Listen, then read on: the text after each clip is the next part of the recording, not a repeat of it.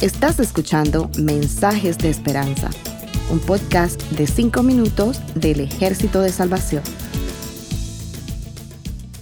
Hola, soy el mayor Josué Prieto del Ejército de Salvación.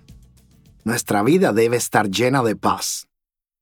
Pero tener paz no solo consiste en pedir perdón a Dios por tus pecados y tus malas acciones, también consiste en perdonar. El no perdonar trae dolor, amargura, te roba la bendición, te roba la paz y al final te hace infeliz.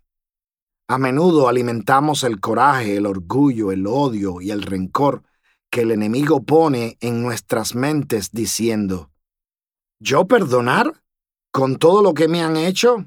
¿O como no fue a ti quien te pasó, como no fue a ti quien te humillaron, es fácil? ¿O para usted que no está en la situación? ¿O como usted no le afectó en nada y la que nunca falta? Que los perdone Dios. Pero el apóstol Pablo nos enseña en Colosenses 3:13, de modo que se toleren unos a otros y se perdonen si alguno tiene queja contra otro. Así como el Señor los perdonó, perdonen también ustedes. Tenemos un mandato de parte de Dios, amar al prójimo como a ti mismo. Y esto es contar con la cualidad del perdonar. El segundo es ama a tu prójimo como a ti mismo. No hay otro mandamiento más importante que estos. Marcos 12, 31. ¿Puedes tú cumplir con el segundo mandamiento sin poder perdonar?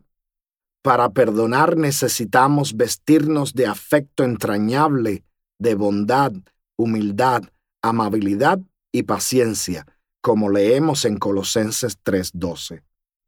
Cada una de esas cualidades son esenciales para las relaciones personales. La escritura no menciona que debemos ser inteligentes, especiales, eficientes, aunque estas cosas también son importantes. Pero es virtud de los cristianos mantener una buena relación con los demás. Seamos afectuosos, sensibles, capaces de ponernos en la posición en la que otros se encuentran para entenderlos mejor, bondadosos, porque fuimos creados para hacer el bien. Seamos buenas personas en nuestra esencia. Seamos mansos, humildes y pacientes, porque esto puede afectar mis acciones hacia los demás. No tratemos de obligar o de manipular a otros a hacer cosas para obtener nuestros propios beneficios. Seamos pacientes y no estemos llenos de resentimiento hacia las debilidades y pecados de otros. El versículo 13 del capítulo 3 de Colosenses termina diciendo, Así como el Señor los perdonó, perdonen también ustedes. Si comparamos la sorprendente deuda que Jesús nos perdonó con las pequeñas deudas que otros tienen hacia nosotros, sería un desagradecimiento no perdonarlos.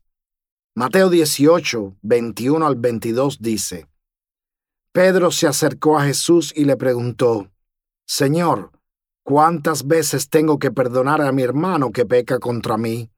¿Hasta siete veces?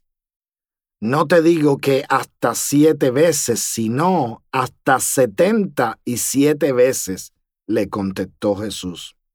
Cuando perdones, piensa en cómo Cristo nos perdonó y así serás más generoso en el momento de perdonar. Y recuerda, el perdón de Dios ofrece completa restauración, nos hace verdaderamente libres. Que Dios les bendiga. Gracias por escucharnos. Para conocer más sobre nuestros programas, por favor visita salvationarmysoundcast.org. Dios te bendiga.